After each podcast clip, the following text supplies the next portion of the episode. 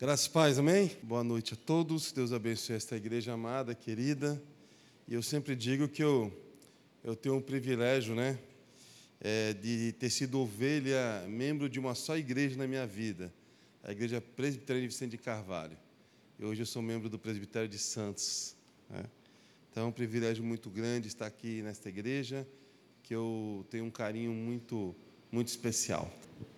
Hoje eu quero conversar com vocês sobre o seguinte tema, tema propício para o momento de hoje, né?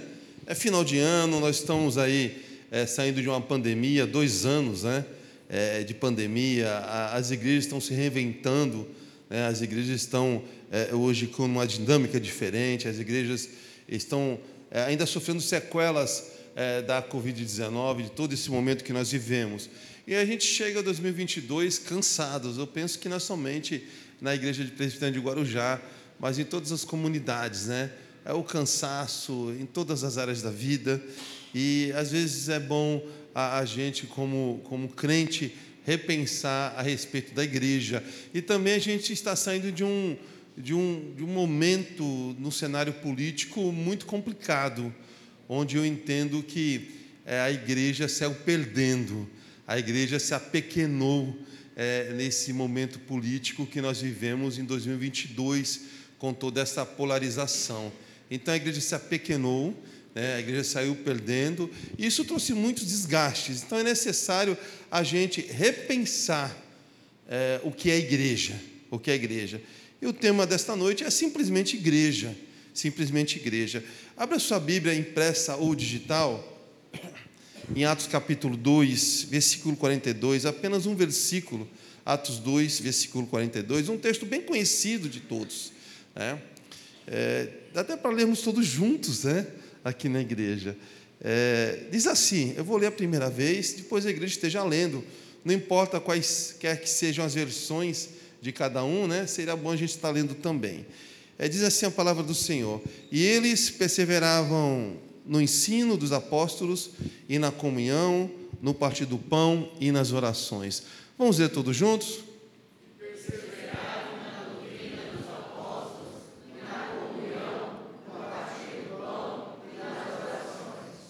Amém.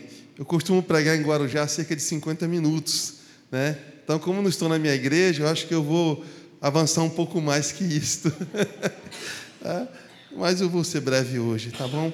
É, Atos 2,42. É, qual é o contexto aqui? O contexto é após o sermão do apóstolo Pedro, né? Atos 2, do versículo 14 a 41. E quando Pedro pregou, é, naquele momento, 13 mil pessoas se converteram. E ali se deu início à formação da comunidade cristã.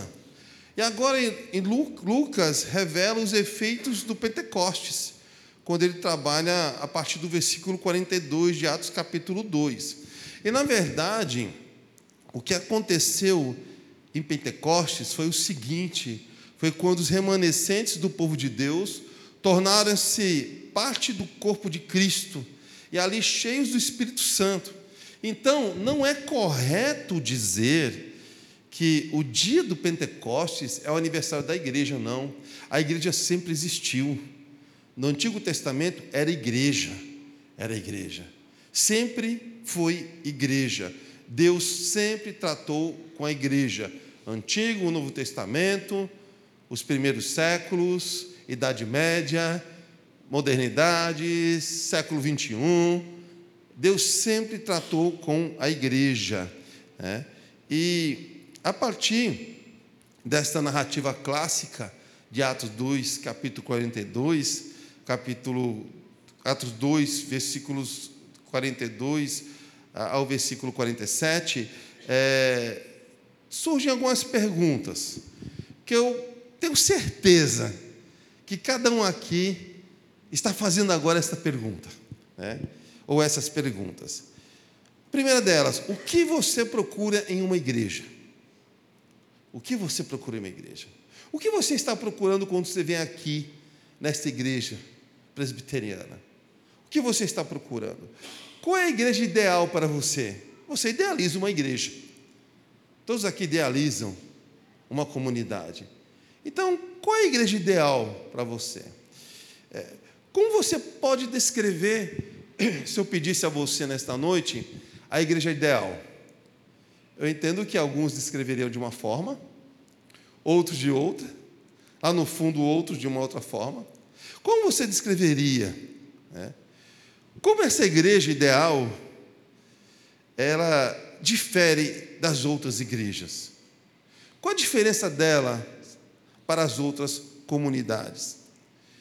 E como essa igreja ideal, que talvez seja diferente de outras comunidades, como ela age de modo diferente na sociedade? Ela é referência na sociedade?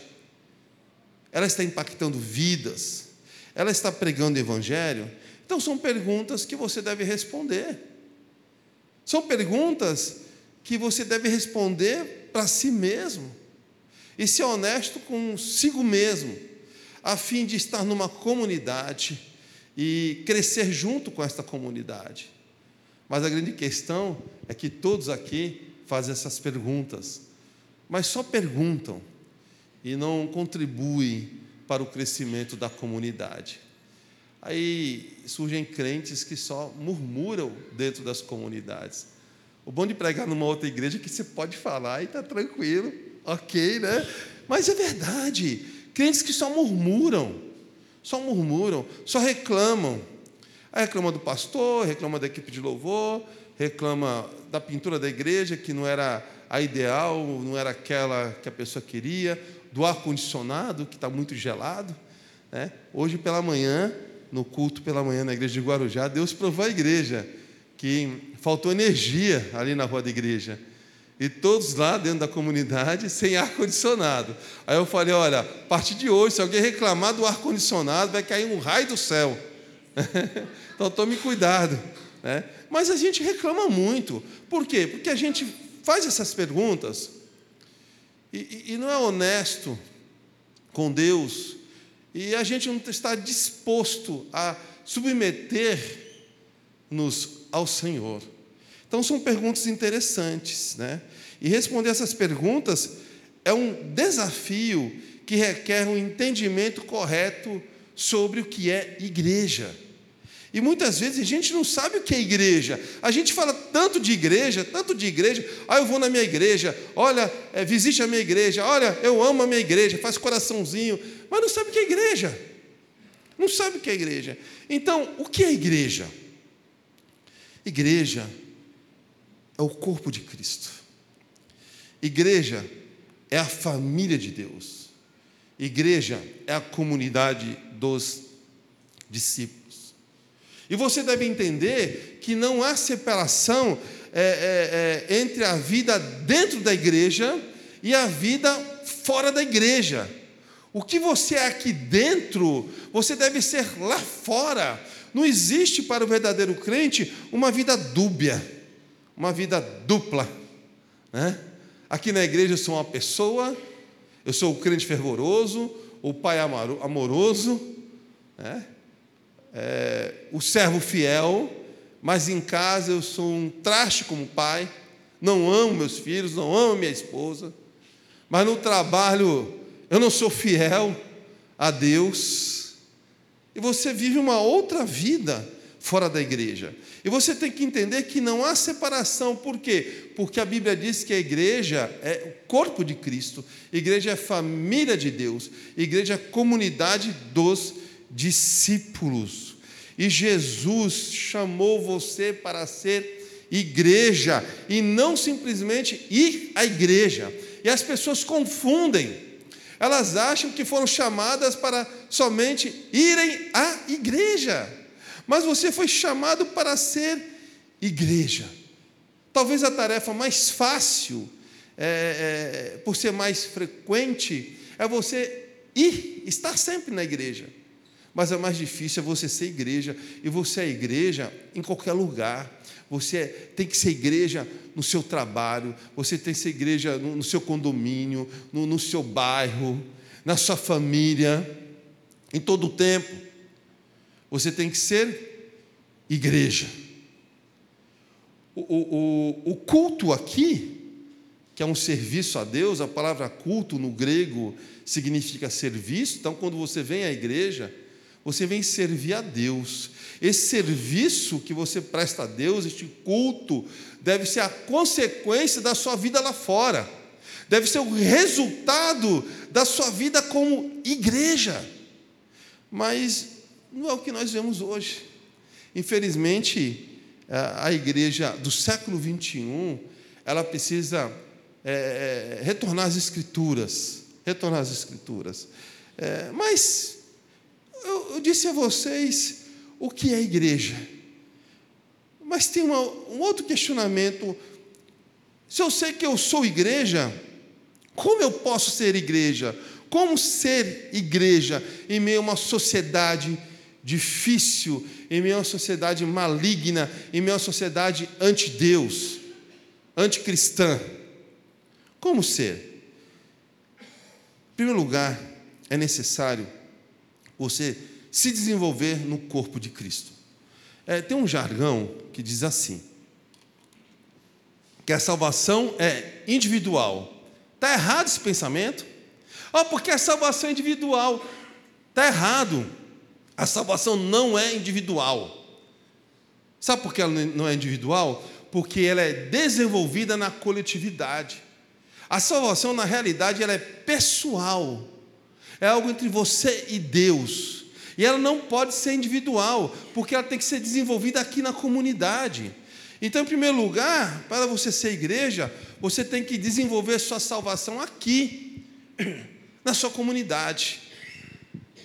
Na igreja presbiteriana de Vicente de Carvalho.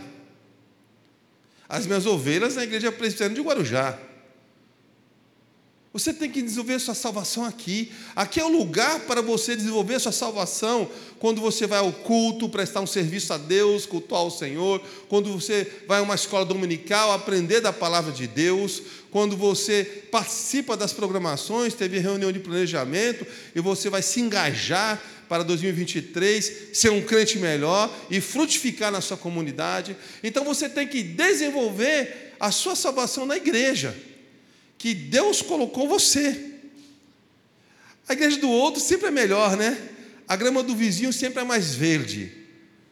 Mas os anos vão se passando, a maturidade vai chegando, e você vai percebendo que a grama do vizinho é artificial. Porque grama que é grama, ela envelhece, ela tem que ser cuidada, ela dá trabalho. Então, desenvolva a sua salvação na sua comunidade. Também você tem que se comprometer com a família de Deus. Todos aqui é uma só família, porque todos aqui pertencem à mesma comunidade, instituição. A sua família é aqui, é aqui. Então você tem que se comprometer com esta comunidade. E como você pode se comprometer com essa comunidade? Sendo fiel nos seus dízimos, fiel nas suas ofertas, sendo fiel com seus irmãos, sendo tolerante com o outro, amando o outro, se preocupando com o outro. Você tem que se comprometer com a sua comunidade, porque é uma família. E família é assim: quando está doente, todos estão.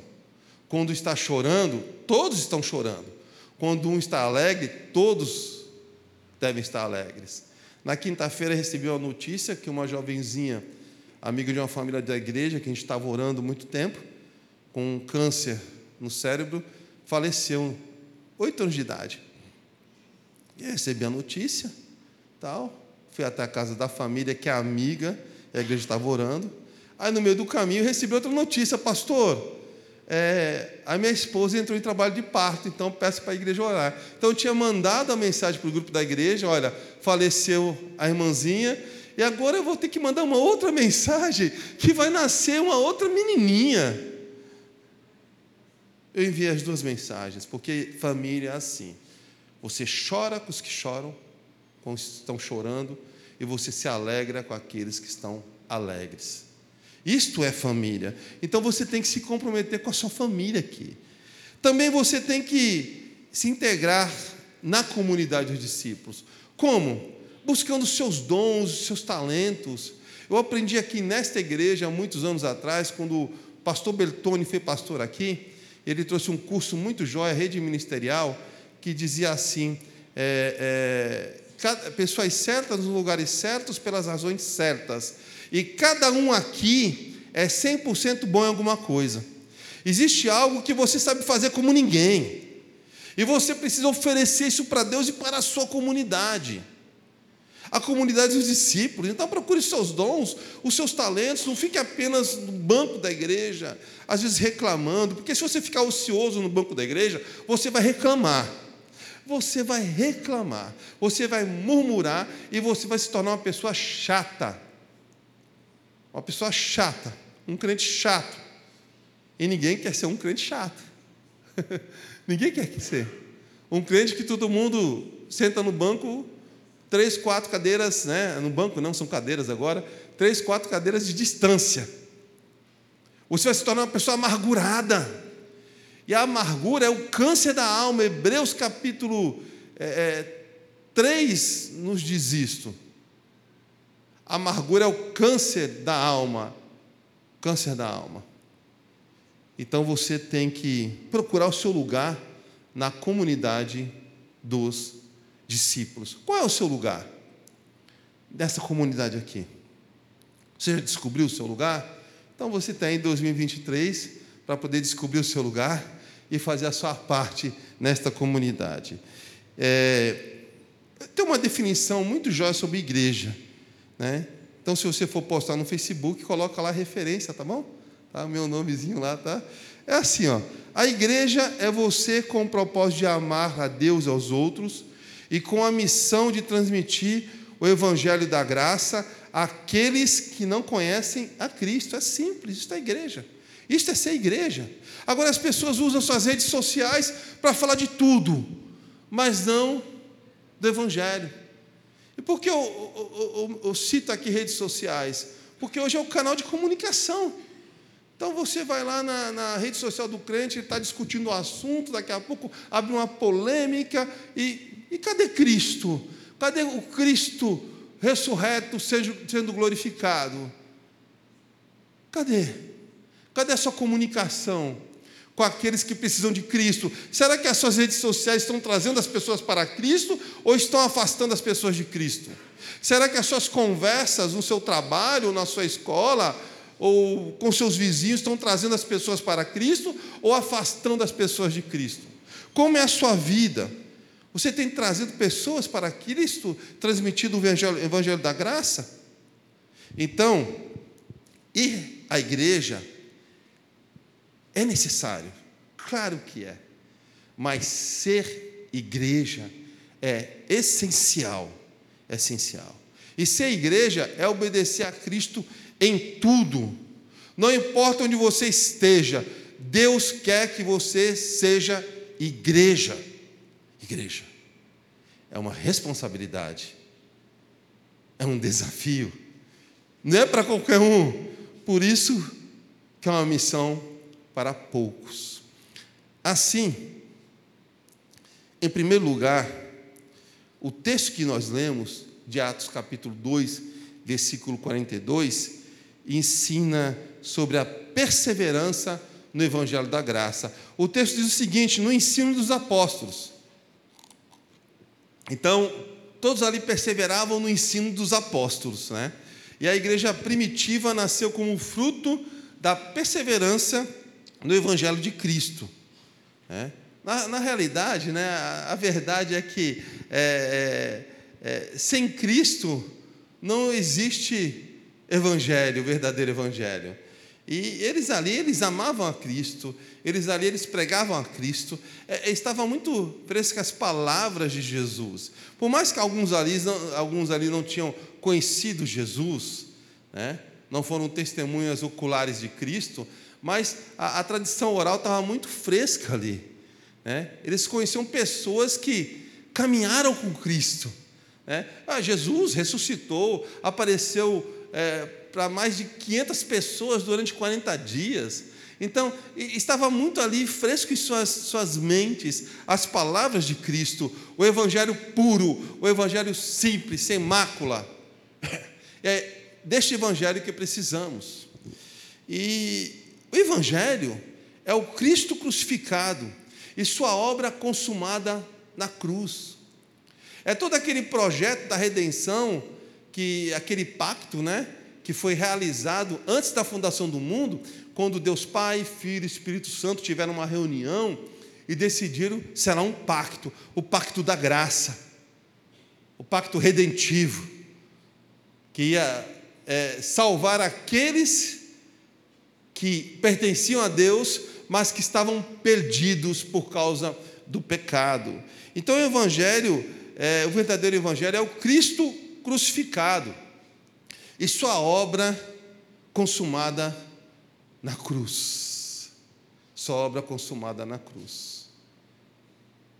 E essa obra consumada na cruz, ela se estendeu à sepultura que está vazia. E muitos, né, às vezes eu percebo as pessoas, tal, olha, porque a cruz está vazia. A cruz não está vazia. Se você ler os textos bíblicos, Apocalipse vai dizer que o cordeiro foi crucificado antes da fundação do mundo. Ou seja, a cruz está com Cristo pendurado, pregado nela. Quando Deus olha para você, olha para o seu pecado, quando você pisa na bola com Deus, Deus não vai olhar para você, Ele vai estar olhando para a cruz que está com Cristo crucificado. O que está vazio é a sepultura. Este é o verdadeiro Evangelho. Vazia está a sepultura. E Cristo está na cruz. O Cordeiro está crucificado na cruz. E toda vez que Deus olha para o seu pecado, a sua ira é aplacada por aquela visão, quando Ele olha né, para a crucificação e o seu filho sendo morto naquela maldita cruz. A doutrina dos apóstolos tinha como conteúdo a releitura dos textos bíblicos. É, naquele momento, ainda não havia o Novo Testamento, era só o Antigo Testamento. Então, os discípulos, eles faziam a releitura do Antigo Testamento à luz de Cristo. Esse era o Evangelho que eles estavam pregando. Este é o verdadeiro Evangelho, o Evangelho de Cristo.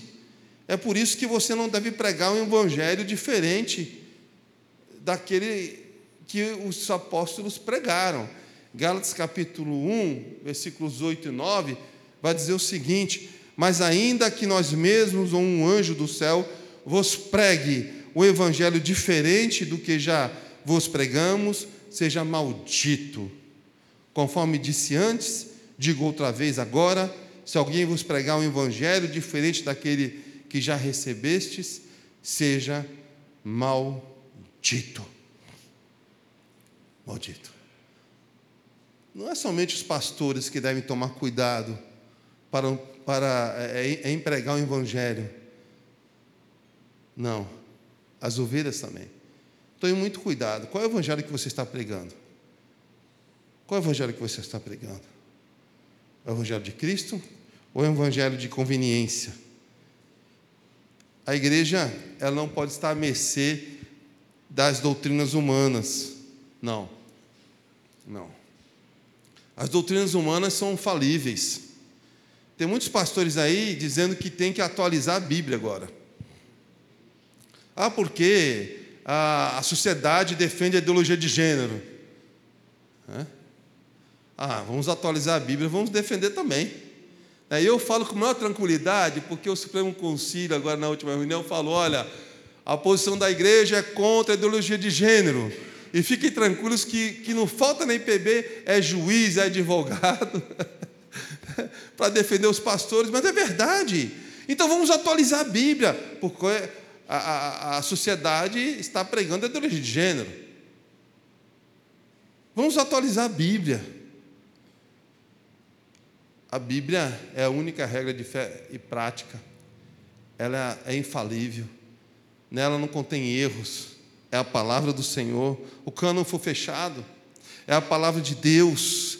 Então, se afaste dessas é, doutrinas humanas, dessas ideologias humanas. E no início da pregação, eu falei que, em meio a esse cenário político, a igreja se apequenou a igreja saiu perdendo.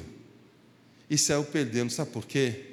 Porque, infelizmente, muitos pastores permitiram é, que, a partir de seus púlpitos, fosse pregado algo que não fosse o evangelho da graça. O púlpito é para pregar a palavra de Deus. O púlpito não é palanque. Não é palanque. A igreja é a política. Aliás, ela não é a política, ela é a partidária. Então eu percebi com muita tristeza que o evangelho foi vendido, vendido. E o evangelho ele é tão especial, ele é tão maravilhoso. E sabe por quê? Porque custou o sangue de Cristo. E a gente tem levado esse evangelho de qualquer jeito, apequenando esse evangelho com ideologias humanas, com pensamentos humanos, e isto não pode acontecer. E a igreja brasileira, ela está crescendo espantosamente, mas não por causa do verdadeiro evangelho. Sabe por que eu digo isto? Porque se esse número de evangélicos fossem crentes verdadeiros, que seguissem mesmo a Deus, o Brasil não estaria do jeito que ele está, porque a Bíblia diz: onde tem luz, não tem trevas. A Bíblia diz que a igreja é sal, ela dá sabor, e a igreja brasileira está falhando. Eu preguei isso na minha igreja, no dia da reforma protestante.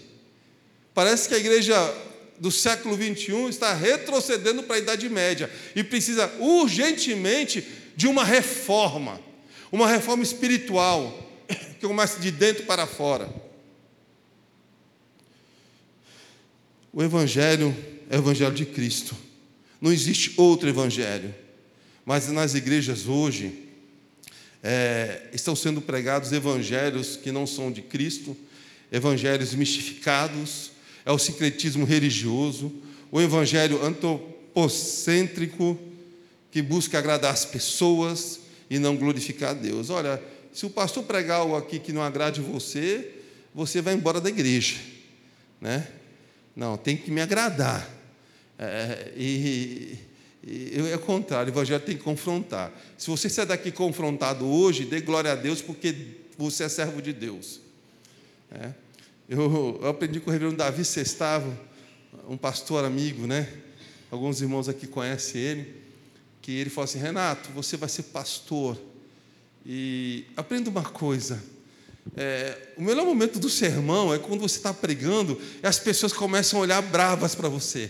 Né? Olha bravas. Aí você começa a pregar. Então você vai, principalmente quando é em outra igreja. Então você vai e você prega.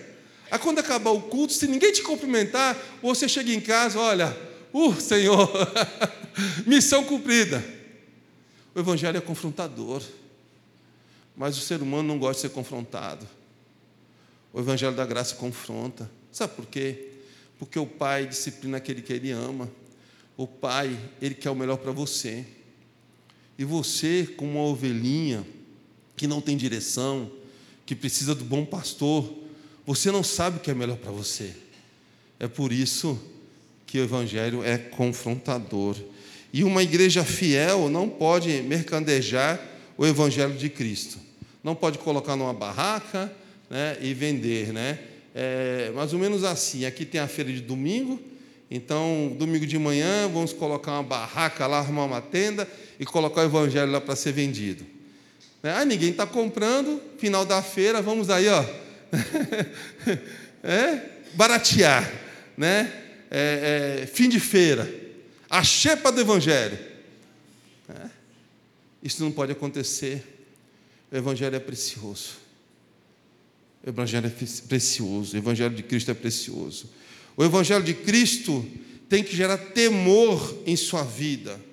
E sabe por quê? É, Atos 2,43 vai dizer que Grandes milagres, feitos extraordinários, eram realizados na época da, dos apóstolos, porque havia temor. Há muitos hoje, para justificar que muitos milagres não são realizados, muitos feitos extraordinários não acontecem, dizem que isso é coisa só do tempo bíblico. Não é coisa do tempo bíblico. Se você começa a temer a Deus, se você começar a levar a sério sua vida com Deus, você vai ver as coisas acontecerem. E isso eu falo de experiência própria. Porque não era para eu estar aqui pregando para vocês, não era para estar numa boa lá na eternidade, desde 2012 para cá, né, com o Nicodemos agora, com o Florian, né, com o Dinho, que está lá na eternidade, Adriano, gozando lá da, da grandeza de Cristo. Né? É, é, mas se a gente está aqui, é porque Deus quer usar a nossa vida. E Deus quer que a gente tenha temor. Você tem que tremer, você tem que ter temor quando você fala de Deus, você tem que ter temor com o seu procedimento fora da igreja. Temor a Deus, temor a Cristo, aí você vai ver as coisas acontecerem na sua vida. E era isso que acontecia no tempo dos apóstolos. Eles temiam a Deus e as coisas iam acontecendo, e Deus ia manifestando a sua graça de uma maneira maravilhosa, porque havia temor. Temor. Segundo lugar, o texto diz que eles perseveravam na doutrina dos apóstolos, na comunhão. Então, a segunda lição é perseverança na unidade da fé na unidade da fé. Primeiro, os apóstolos ensinaram a doutrina sobre Cristo, só sobre Cristo. Então as pessoas ouviram essa doutrina e começaram a amar a Cristo.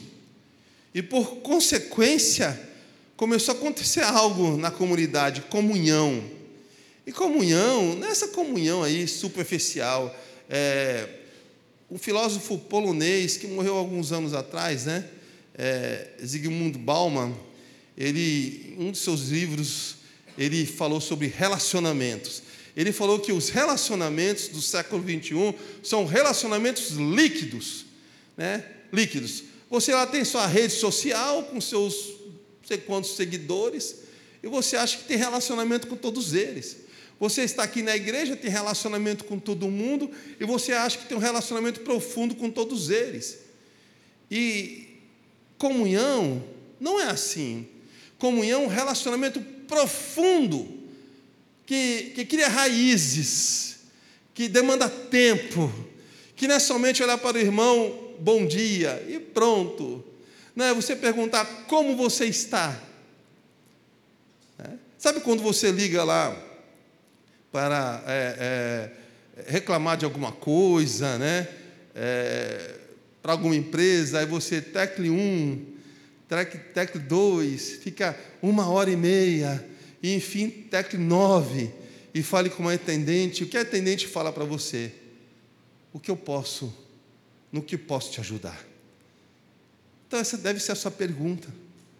Você olhar para o seu irmão, o que eu posso fazer por você hoje? Empatia. Isto é comunhão, isto é comunhão.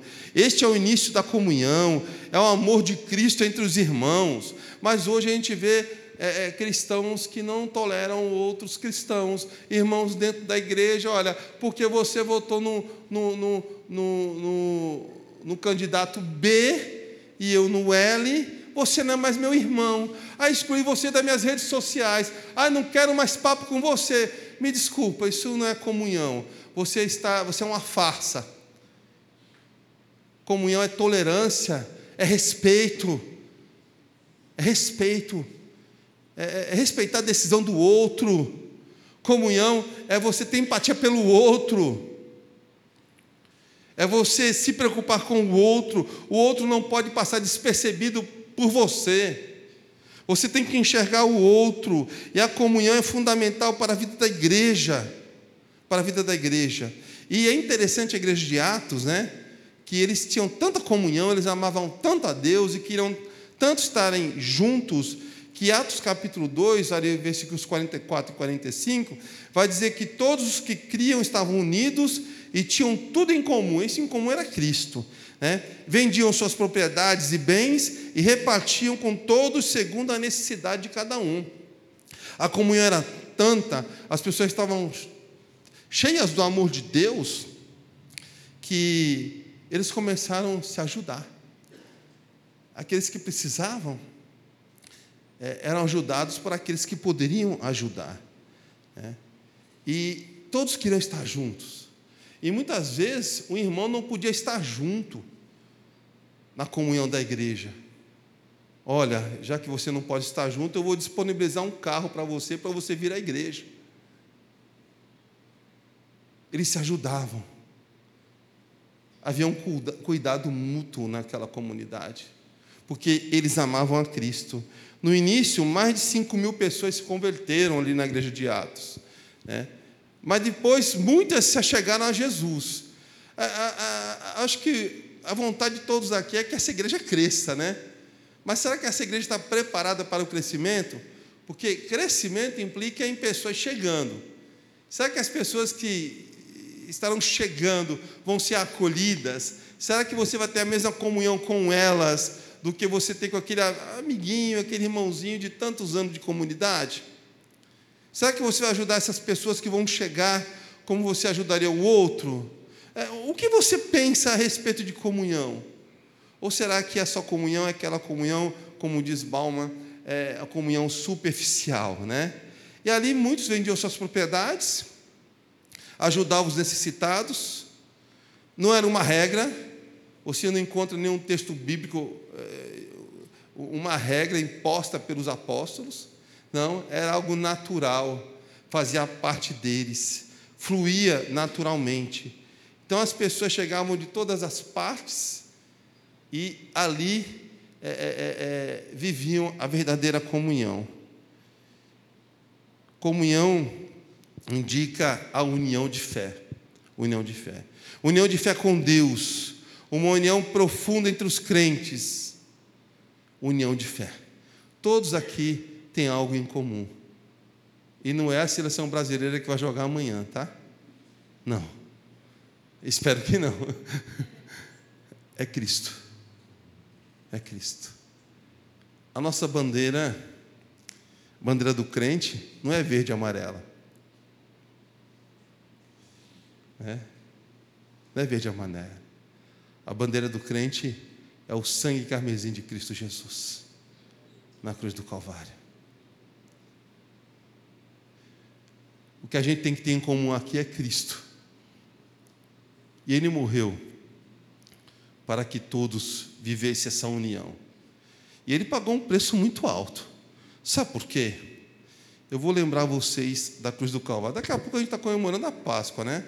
Está muito próximo a Páscoa.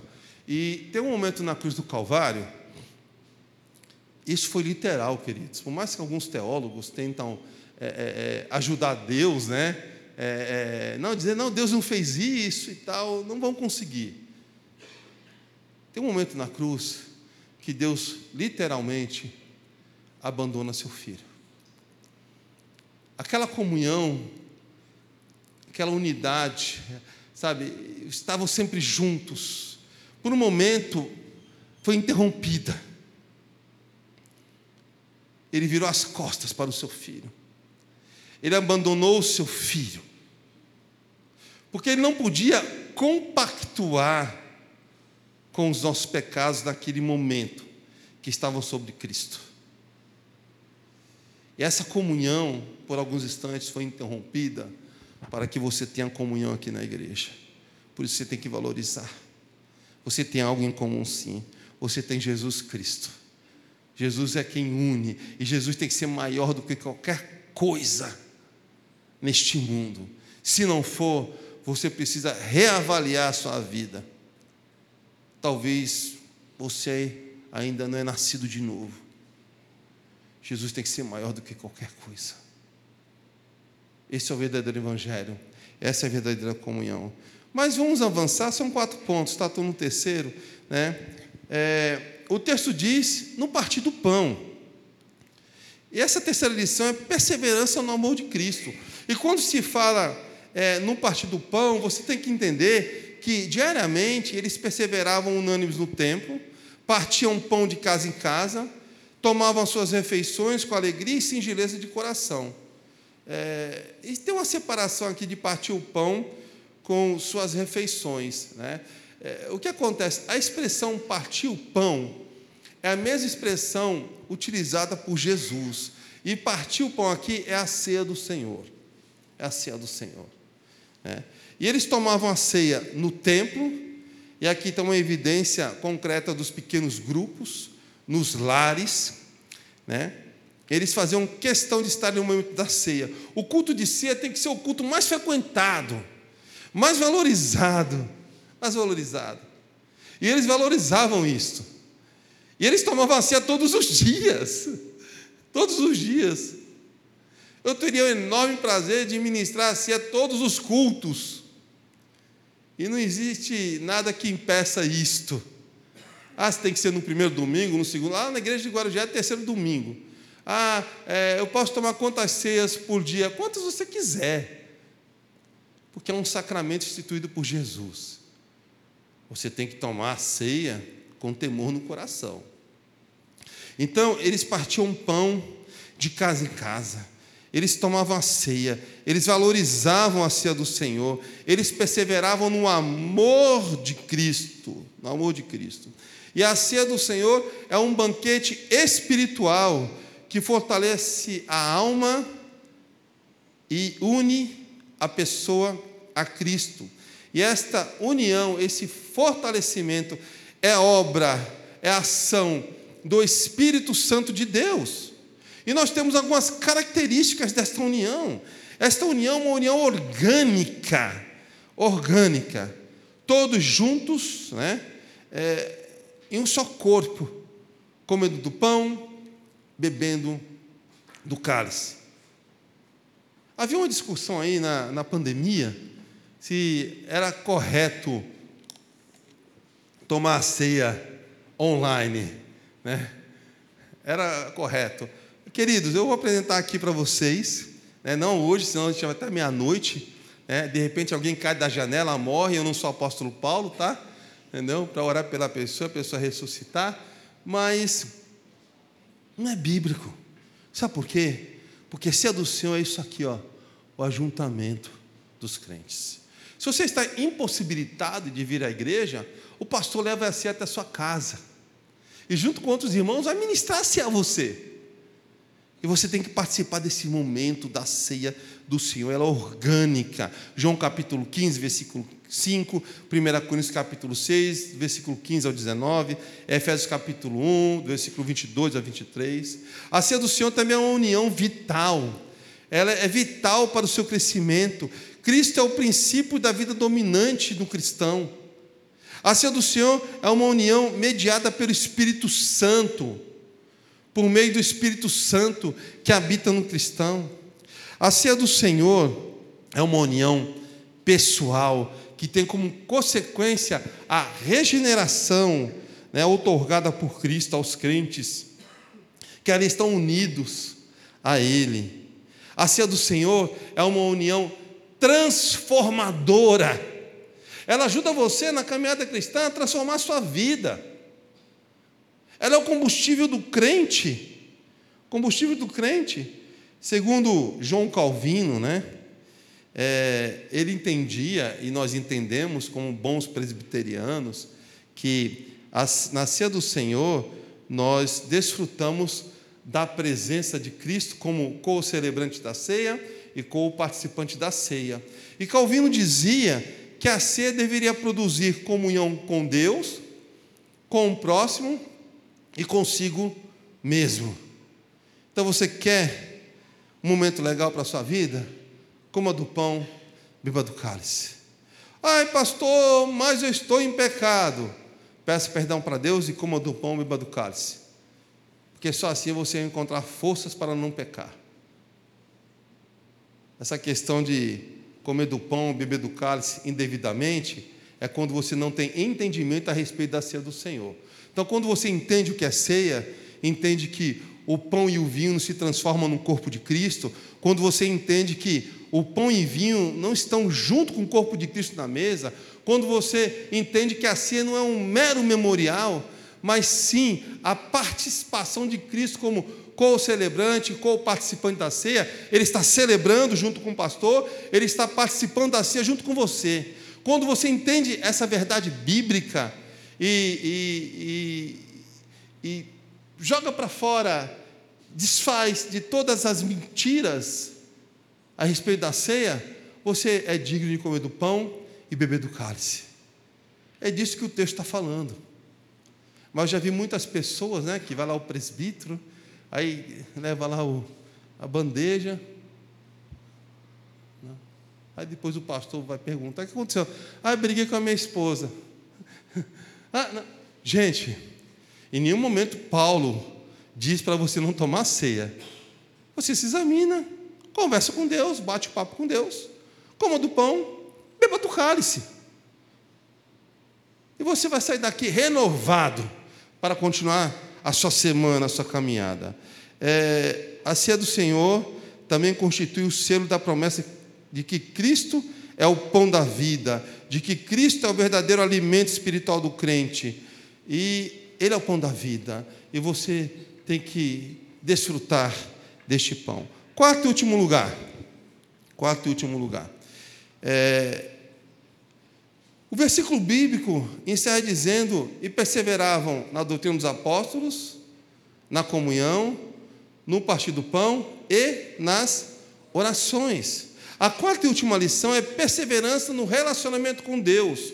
As orações, elas são fundamentais para um relacionamento com Deus. As orações estreitam nosso relacionamento com Deus.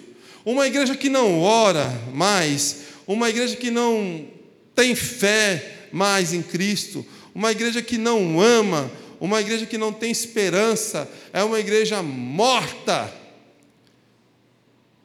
E a oração é o meio de graça. A sua oração não é poderosa, não é poderosa. Não, Deus usa quem Ele quer. Eu lembro que em 2012, já falei isso várias vezes aqui, quando eu estava em casa, eu tinha que, depois da cirurgia que eu fui submetido em 2012, lá que quase morri, eu tinha que fazer uma outra cirurgia que era a reconstrução do esôfago, que era levantar o meu estômago, o médico, né? Cortar o esôfago e emendar, fazer uma ligação direta, né? E assim, em 2014, essa cirurgia. Um irmãozinho foi lá em casa, né? Muitos irmãos foram me visitar lá, aqui da igreja. Né? Aí foi lá em casa, aí humilde, simples. Aí, pastor, é, acabou a visita, né? Comeu aquele pão de queijo que a Camila fez e estou indo embora. Pastor, posso orar pelo seu esôfago? Eu falei, pode. Aí ele colocou a mão dele onde ele achava que era o esôfago e ele orou pelo meu esôfago. Uma oração muito simples, muito singela, mas com muita fé. Eu senti um negócio queimando aqui. Eu fiquei quietinho. Ele foi embora eu olhei para Camila, Camila, eu acho que Deus me curou. Camila não falou nada. Passou três semanas, depois de muito tempo sem comer comida sólida, né? só é, é, é, é dieta, é, ela fez um franguinho, né? ela refogou aquele frango umas dez vezes. Né? E aquele arroz bem, sabe, é, molinho. Ela disse, Rei, nós vamos dar um passo de fé. Amém eu comi, não engasguei.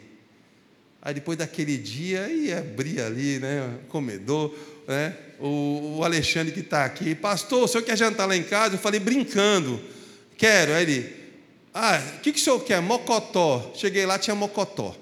Né? Cheguei para o meu médico, ele se assustou, calma, não é assim, vai devagar já estava comendo mocotó, já estava comendo churrasco, foi fazer os exames. O último exame foi uma última endoscopia. O médico, ele é do meu tamanho, doutor André, ele olhou os exames, ele começou a dar risada, aí ele se levantou, olhou para mim assim, né, ele sabia que eu era pastor, aí ele começou a chorar. Aí ele me deu um abraço e disse assim: Renato, fé e medicina andam de mãos dadas. Cara, o seu esôfago está curado, eu só quero te dar um abraço. Me abraçou. Pergunta se esse irmão sabe que Deus usou a vida dele. Não. E se você me perguntar quem foi, não vou dizer. E nem pergunte para Camila que ela não vai dizer, é um pacto que nós temos. Só nós dois sabemos, sabe por quê? Porque Deus usa quem Ele quer, na hora que Ele quer. É só você ter fé. A sua oração, não existe aquele pastor da oração do poder, não. A oração é meio de graça. E é simples entender isso. A oração é meio de graça que Deus intervém na história. Então, se você ora sem cessar, você tem mais probabilidade de Deus usar a sua vida. É assim que funciona. E oração, além disto, ela promove intimidade com o Senhor. E uma vida sem oração é uma vida sem Deus. Uma vida sem Deus. E Jesus nos ensinou a orar, por isso que ele nos ensinou a orar. E ele orava. Ele não precisava orar, porque ele era Deus, mas ele orava.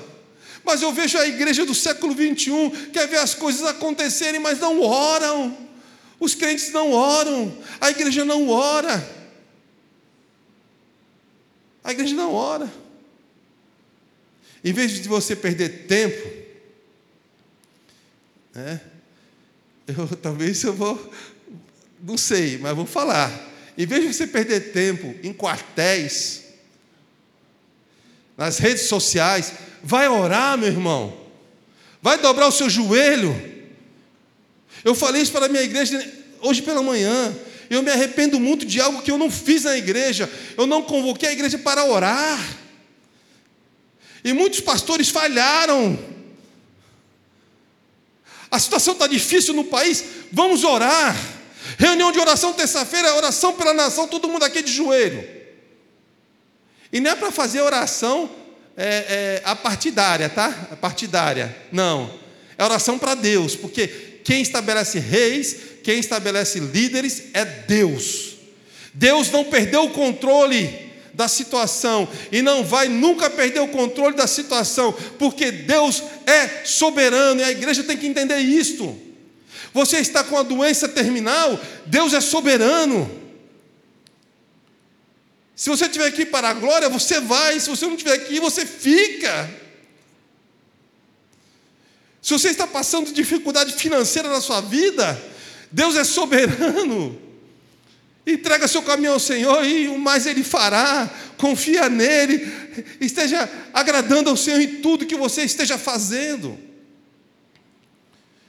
Se você está com o seu casamento bagunçado, estraçalhado, à beira de um divórcio, Saiba que Deus é soberano e Ele pode restaurar seu casamento. Então, vai orar. Existe uma grande diferença entre lamentação e murmuração. Murmuração é quando você sai falando para todo mundo, né? As dificuldades da vida, você fala com um, fala com o outro e tal, tal. Ninguém vai resolver seu problema. Isso é murmuração. Lamentação é quando você procura aquele que pode resolver, que é Deus. É quando você se dobra diante do Senhor. E você lamenta mesmo. E você clama. E você pede, porque Ele é o único que pode resolver os seus problemas. E aquela igreja era uma igreja que perseverava neste relacionamento com Deus. Eles oravam, né? Atos capítulo 2, versículos 46 e 47 diz que eles contavam com o favor de todo o povo e agregava cada dia os que iam sendo salvos. Era uma igreja que orava, era uma igreja que clamava, era uma igreja que confiava absolutamente em Deus e não nas circunstâncias. Não entregava a vida para pessoas. E hoje eu vejo crentes dizendo assim: ai, pastor, estou preocupado, vão perseguir as igrejas. É, amém. Sabe por quê? Uma das marcas da igreja é a perseguição. Ai, pastor, na pandemia as igrejas foram fechadas. Está vendo? A perseguição é, está acontecendo. Queridos, um jogo de futebol, Brasil e Argentina, foi interrompido. A igreja brasileira não sabe o que é perseguição. Não sabe. Não sabe o que é ser perseguida. No Supremo Concílio, foi um pastor lá, no Oriente Médio, né? e ele trouxe um relato que entraram na igreja, mataram todos os homens da igreja. Todos, todos os homens.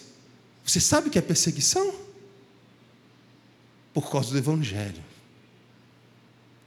É aquelas mulheres, sabe o que elas fizeram? elas reconstruíram a igreja. Atearam fogo na igreja, elas reconstruíram a igreja, louvando e engrandecendo a Deus por tudo. A igreja brasileira não sabe o que é perseguição. E eu oro por uma perseguição na igreja. mas como eu oro. Ah, mas como eu oro. Porque uma das marcas da igreja é a perseguição. Então aproveite a tranquilidade que você tem para desfrutar mais e mais da presença de Deus, para você orar mais e mais a Deus, para você afunilar esse relacionamento com o Senhor. Lembra da primeira pergunta? O que é ser igreja? Ser igreja é isto. Ser igreja é pagar o, pagar o preço do discipulado. Ser igreja é não se envergonhar do Evangelho. Para você refletir e praticar durante toda essa semana, né, a igreja deve ser simples e eficiente para a salvação de todos aqueles que creem em Jesus Cristo. Então tem que ser simples, o Evangelho é simples, é eficaz e é simples. A gente que complica as coisas, né? A gente que complica, né?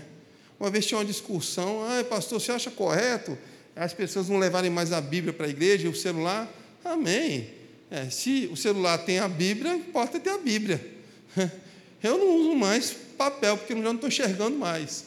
Está difícil né, para ler alguma coisa no papel. Né? Então, são algumas coisinhas que ficam preocupados. Né? Agora, aquilo que é mais sério, né, aquilo que abala a, a doutrina da igreja, as pessoas não se preocupam.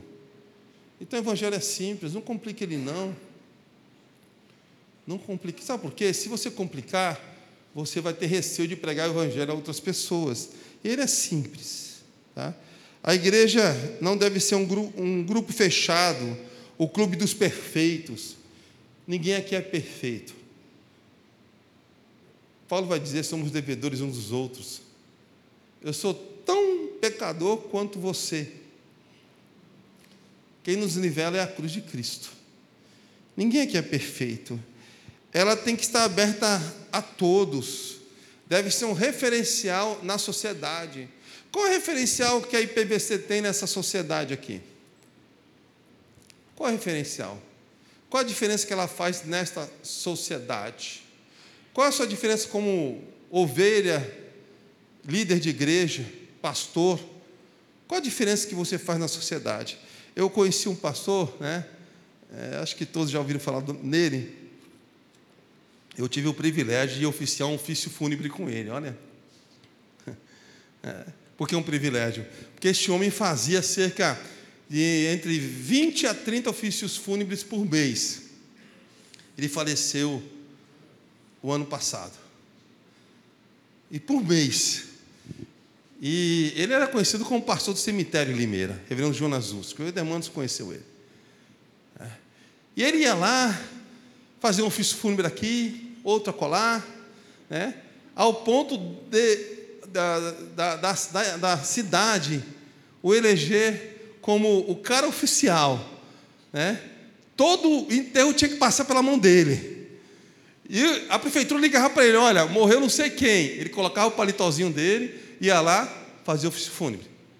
É. Ele se tornou o pastor da cidade o pastor da cidade, onde ele ia na padaria, oi pastor, lembra de mim? Eu levo assim, olha, teve um enterro assim, assim, assim, né? que eu conheci o senhor, ah, eu lembro sim, o pastor da cidade, que consolava a cidade no momento mais difícil, no momento mais difícil, eu estou lá, fazendo ofício fúnebre, olhando para ele, ele falou assim, reverendo, agora é a sua vez, eu olhei para ele assim, não pastor, pode continuar, porque as palavras daquele homem, que Reverendo Jonas está na eternidade hoje, eram palavras vindas do Espírito Santo de Deus. Qual a diferença que você está fazendo na sociedade? Quando as pessoas olham para você, como que elas olham para você? Como elas se dirigem a você? Se você morrer hoje, Eu não vou falar da igreja vai sentir falta, né? Você é um pouquinho cruel. Mas o bairro aqui vai sentir falta de você? Seus vizinhos vão sentir falta de você? Então, eu citei algumas pessoas aqui que não tem como citar. E se eu citei, é porque eu sinto falta delas. Porque fizeram diferença. Qual é o seu legado?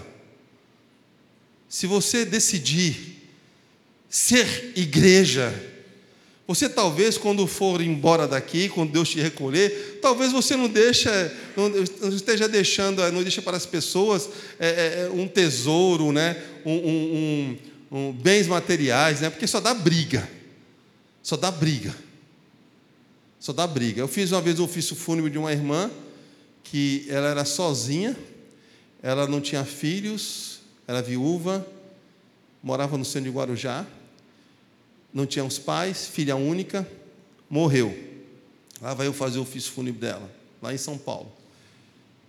Aí estava do lado direito a família paterna.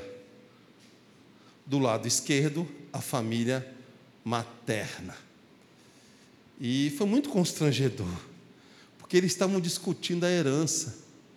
Ela deixou aqui um cofre cheio de joias no apartamento no Guarujá. E vieram perguntar, pastor, o senhor tem a senha do cofre? Eu olhei assim, isso vai dar ruim para mim aqui. Não, não tenho, é. Nem sei se ela tem cofre, nem sei onde fica esse cofre.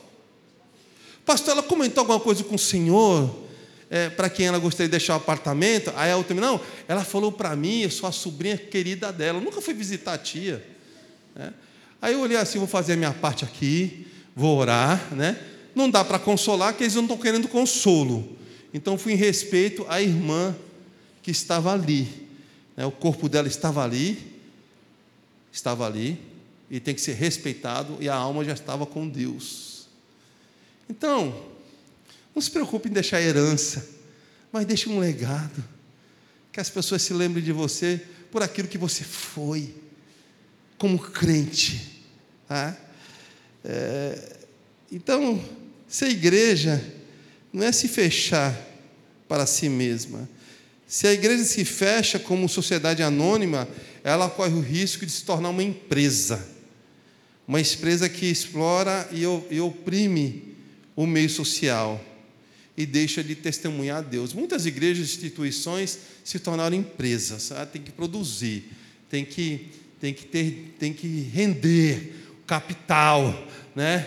É, queridos, a igreja não precisa ter uma conta bancária né, do tamanho de um mundo. Ela tem que ter um essencial para se manter. Então, tem muitas igrejas que têm uma conta bancária enorme, não ajudam um missionário, né, não plantam nenhuma igreja. Aí vai comprar um violão para a igreja, tem que fazer campanha. É, campanha. Para comprar o violão da igreja, porque o saldo não pode mexer. É, a igreja não é empresa. A igreja é a comunidade dos discípulos. Então, como igreja, para você praticar, você deve louvar, adorar e agradar a Deus. Louvar, adorar e agradar a Deus. Pregar e testemunhar o Evangelho de Cristo. E crescer e viver segundo os propósitos divinos. Deus abençoe sua vida. Que você seja igreja em nome de Jesus.